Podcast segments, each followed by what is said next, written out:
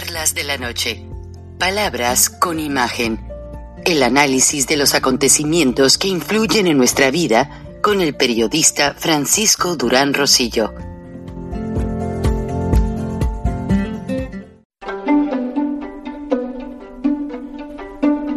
Frank Durán Rosillo eh, te saluda y los saluda a todos ustedes, su amiga María Celeste Raraz, para invitarlos a que se suscriban a mi canal de YouTube María Celeste Raraz, tal como mi nombre, donde les informo todas las semanas eh, sobre entrevistas que tienen un tema que ayuda a mejorarnos como personas y de paso son interesantes. Las pueden encontrar en mi canal de YouTube, así que los espero. Y se suscriben gratis.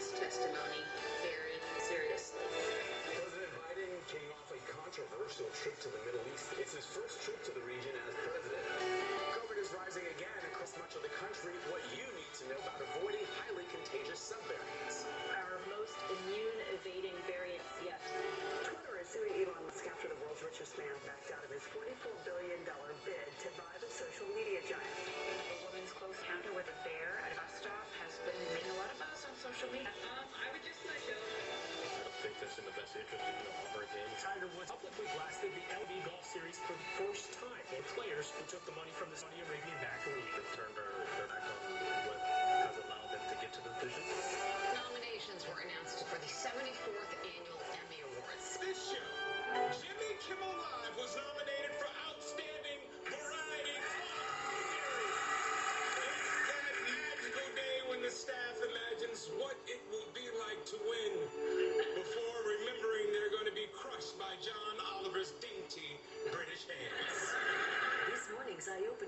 presented by Progressive, making it easy to bundle insurance.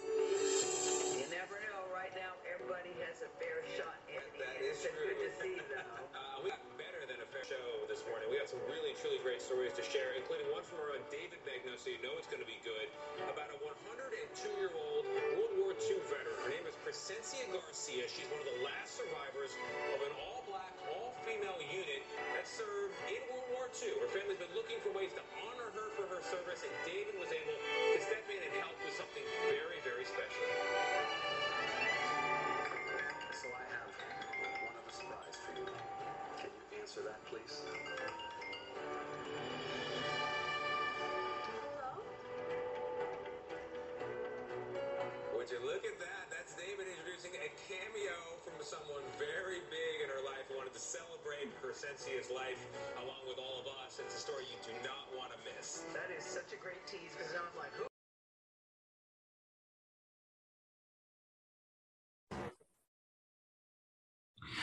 Pues como lo vimos en la entrada de este noticiario de Columbia Broadcasting System, que obviamente la Universidad de Columbia que tiene una de las escuelas más acreditadas de periodismo en los Estados Unidos,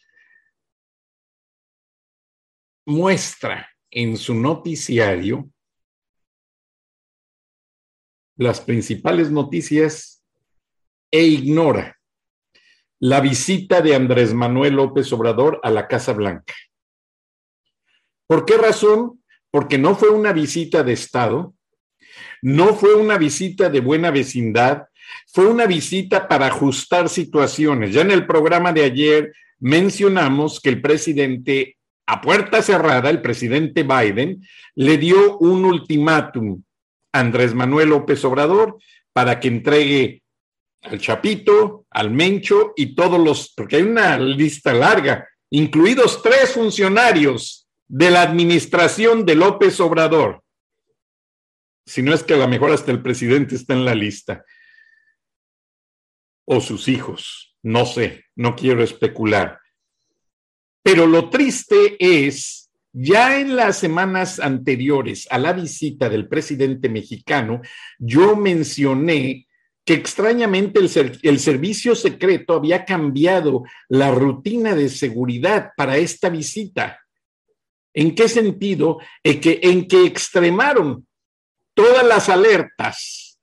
Pues imagínense un hombre que está haciendo de México un estado narcoterrorista. ¿Ustedes creen que Estados Unidos no se ha dado cuenta? ¿Ustedes creen que el presidente Biden no tiene todo eso en su lista? Claro que lo tiene. Y la cereza del pastel. Andrés Manuel López Obrador, presidente de México, de acuerdo a los reportes de inteligencia que se hacen previa a la visita de un presidente a la Casa Blanca, facilitó por, por medio de terceras personas el asesinato de los dos sacerdotes jesuitas en Chihuahua. Andrés Manuel López Obrador, por medio de terceras personas, facilitó y apoyó en ciertas palabras el asesinato de dos sacerdotes jesuitas en Chihuahua. La razón, la misma de todas.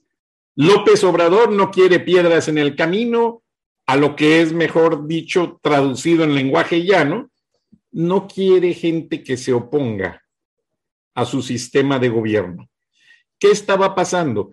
Estos sacerdotes humildes y grandes servidores de Cristo estaban dedicados de lleno a ayudar a, a las comunidades indígenas de la región. Las ayudas, tanto de organizaciones privadas, llegaban, ciertas ayudas del gobierno llegaban, y como los carteles tienen la tarea de parte del presidente de México de manipular esas ayudas para convencer a la gente o forzar a la gente a que voten por Morena, estos sacerdotes empezaron a enfrentar a estas gentes del crimen organizado, diciéndoles que las amenazas no eran justas para un grupo de indígenas humildes, descalzos, que escasamente come dos veces al día y que son dignos mexicanos. Es triste. Los hombres de los carteles bien armados, con decenas de balas para repetir las ráfagas en cuanto sea necesario, bien vestidos, bien comidos, bien drogados, de acuerdo al reporte, porque la Agencia Central de Inteligencia se preocupó mucho y fue a petición del, Vaticano que intervinieron. Ellos ya tenían cierta información. ¿Por qué? Porque, como les he dicho, previa a la visita de un presidente a la Casa Blanca, se intensifica lo que le llaman el background check, el verificar todo lo que está pasando detrás de ese presidente, de ese mandatario, para evitar problemas de seguridad, de imagen, de muchas cosas en la Casa Blanca. Y lo triste es que el presidente mexicano tiene cierta autoría intelectual en esos homicidios. Lo dejo hasta allí. No me meto, vamos a dejar que las investigaciones sigan su curso, pero ya no es de dudarse. Tenemos un dictador asesino y manipulador en Palacio Nacional. Y eso lo sabe el presidente Biden y por eso le dio un ultimátum para que entregue a los líderes de los carteles, a quienes López Obrador ha protegido impunemente, para que asesinen, extorsionen y hagan lo que se les antoja con miles de mexicanos. Y la principal hazaña de López Obrador es decirles a estos carteles que no quiere jóvenes en las universidades, no quiere jóvenes superando, no quiere jóvenes trabajando, quiere que los carteles los recluten, porque si no se meten a la Guardia Nacional o al ejército, pues que los metan los carteles. A López le interesa un pueblo de gente ignorante. Eso ya está evidente, se está viendo. No recuerdo con qué palabra lo mencionó el, ingeniero Gilberto Lozano en este programa. Los aspiracionistas, de acuerdo a las palabras de López, y también me informan que ya López Obrador tiene inteligencia del ejército en la máxima y reconocida casa de estudios, la Universidad Nacional Autónoma de México. ¿Con qué intención? No para promover que los jóvenes estudien más, no para apoyarlos con becas universitarias, no. Para tener control de ese grupo tan representativo que es el sector educativo, los próximos profesionistas de México, al igual que los del Poli y todas las universidades a nivel nacional, y tristemente quiere acabar con todo. Este señor ya tiene una agenda demasiado marcada en rojo en la Casa Blanca. Y si no cumple, yo no creo que López Obrador regrese honestamente a otra visita a la Casa Blanca. Esta fue el ultimátum. No fue una, perdón, no fue una visita oficial donde se pasa revista y se hacen todos los honores, se disparan los cañones con salvas en mensaje de honor y de patriotismo de ambas naciones. No, nada. Otros presidentes se han quedado a dormir en la recámara Lincoln de la Casa Blanca como un honor, como un reconocimiento. No, López Obrador para nada. Otros presidentes se han quedado a pernoctar en la residencia vecina de lo que es la casa de la vicepresidencia de los Estados Unidos, como un honor, como un reconocimiento. Tampoco. A López Obrador le tocó quedarse en el Hotel Lombardi. ¿Por qué? Porque él quería hacer su cuento. Claro que no le ofrecieron quedarse en la Casa Blanca.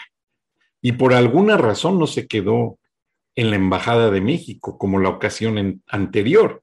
Bueno, la señora Marta Bárcena, una distinguida diplomática de carrera, reconocida como muchos distinguidos funcionarios del Servicio Exterior Mexicano, quienes han estado haciendo bien su trabajo, pero a quienes Andrés Manuel López Obrador los ha relegado, los ha humillado, eh, ha puesto amigos, sobrinos, parentescos, Ustedes saben el nepotismo en las oficinas diplomáticas, que obviamente no saben hacer nada, una bola de atorrantes, flojos, desvergonzados, que como ya lo vimos hace algunos meses, hubo un cónsul que hasta se dio lujo de hacer una causa muy indebida dentro del consulado.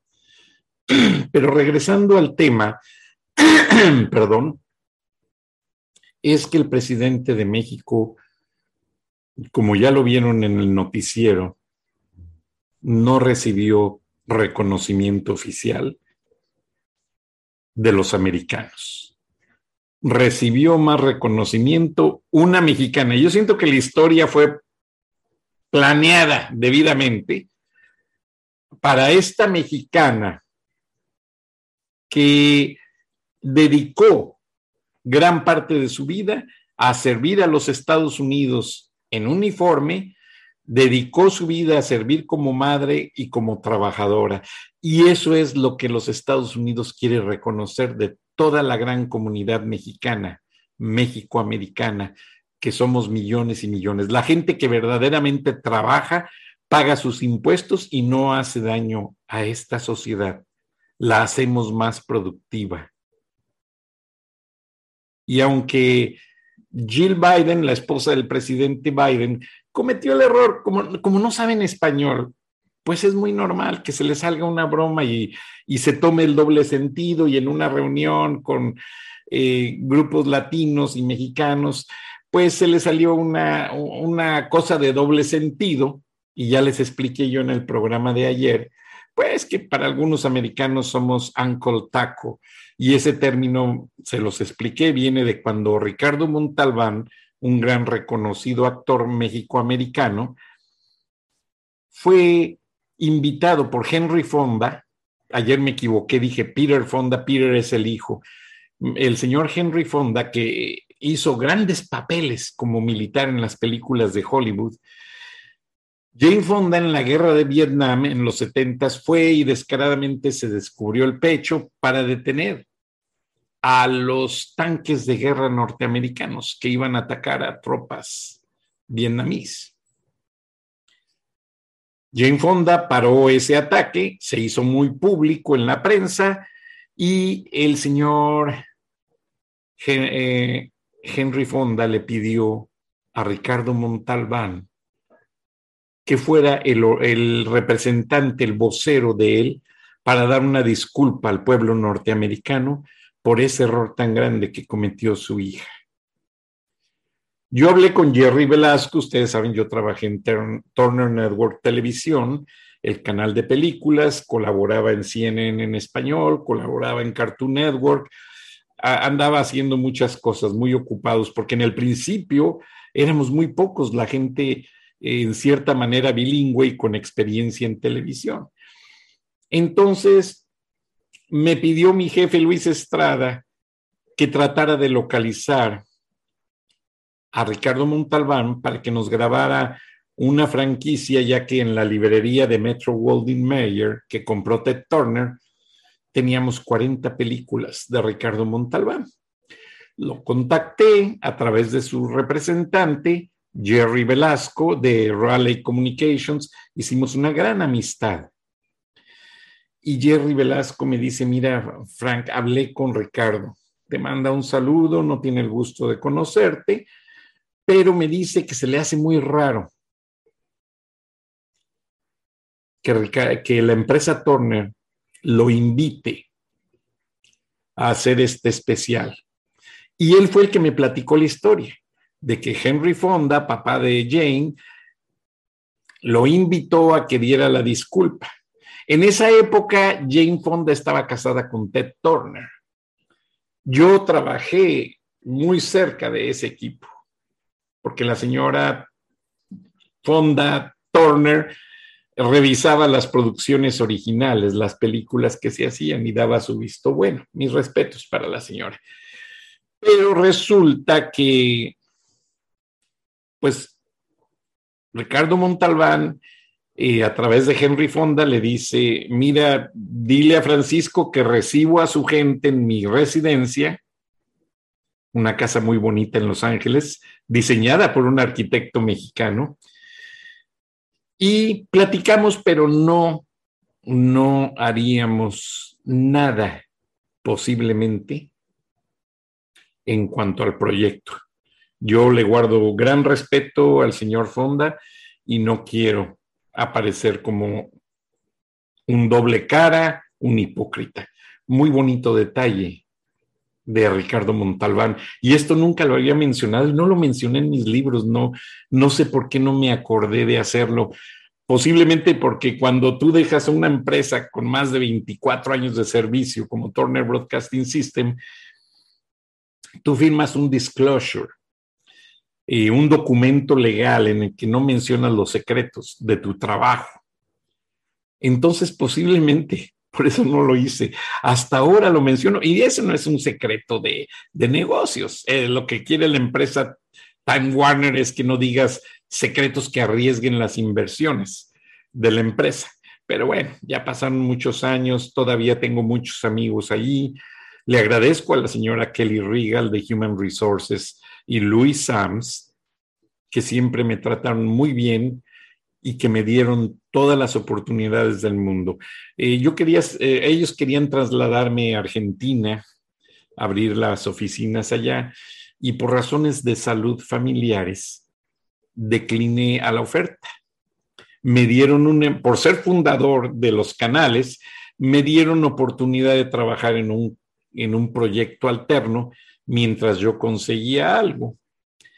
Al no conseguir algo, eh, la señora Kelly Rival se portó maravillosa. Me dice, Mr. Durán, usted es fundador. Este, su esposa le estamos muy agradecidos a los dos.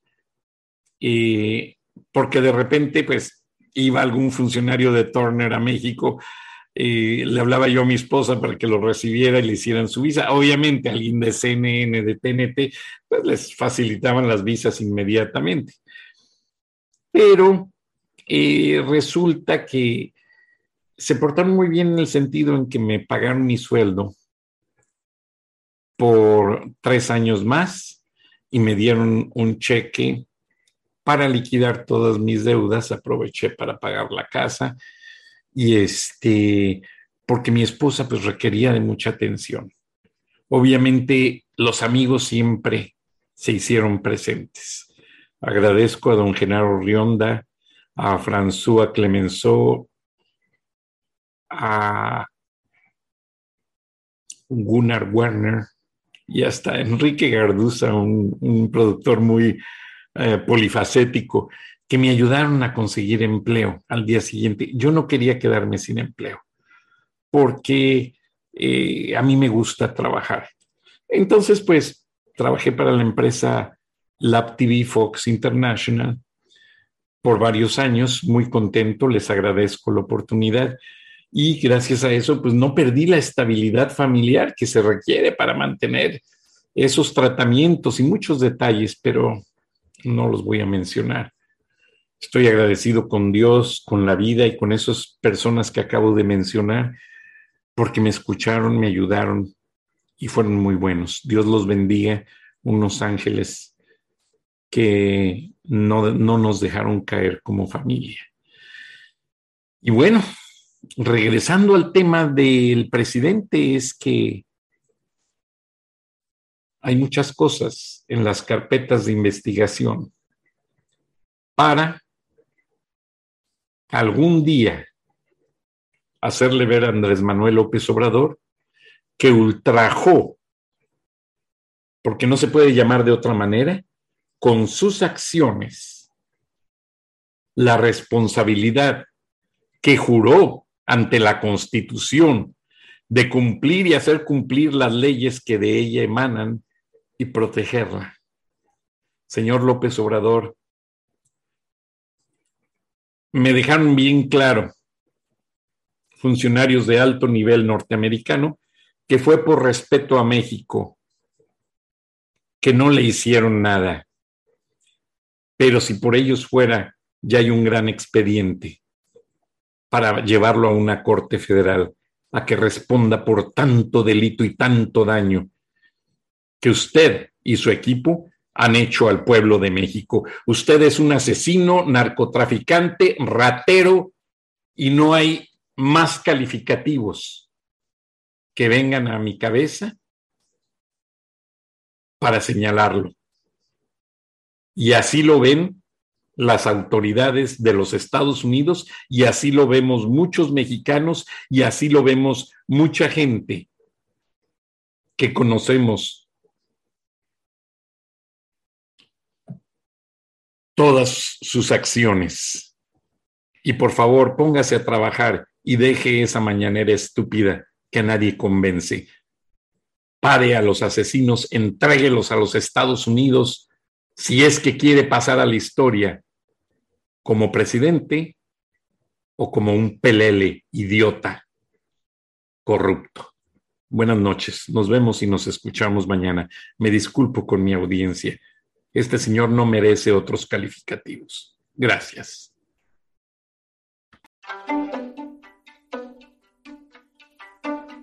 Tan Durán Rosillo eh, te saluda y los saluda a todos ustedes, su amiga María Celeste Raraz, para invitarlos a que se suscriban a mi canal de YouTube, María Celeste Raraz, tal como mi nombre, donde les informo todas las semanas eh, sobre entrevistas que tienen un tema que ayuda a mejorarnos como personas y de paso son interesantes.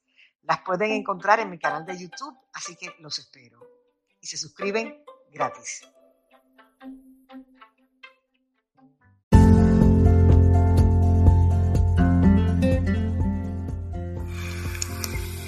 Escuchaste el análisis de la noticia, transparente como el agua, con el periodista Francisco Durán Rosillo